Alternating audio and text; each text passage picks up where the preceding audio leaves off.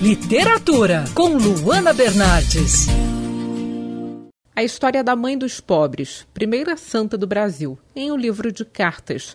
59 correspondências, a maioria inédita, publicadas no livro Cartas de Santa Dulce, A Face Humana em Todos Nós. Esses bilhetes foram escritos entre as décadas de 30 e 80 e levam ao leitor o lado pessoal e até mesmo bem-humorado de Santa Dulce. No trabalho, o leitor vai encontrar a letra com a caligrafia da irmã e, através das palavras, muitas surpresas. Em 1967, por exemplo, Santa Dulce escreveu.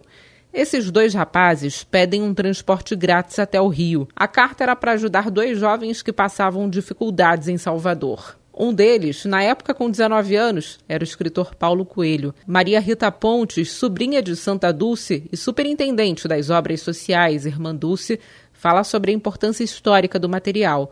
Parte das cartas foi usada no processo de canonização da santa. É um material que chegou às nossas mãos através de familiares, amigos, benfeitores, e algumas dessas cartas também foram enviadas para o Vaticano e fizeram parte do processo de canonização de Santa Dulce.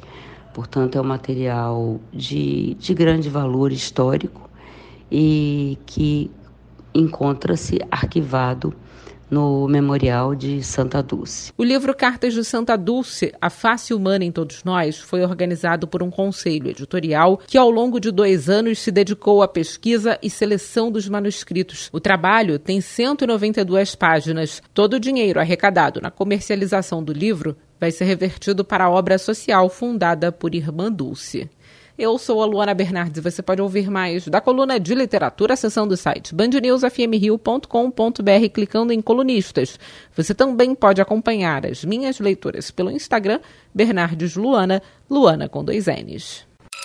Quer ouvir essa coluna novamente?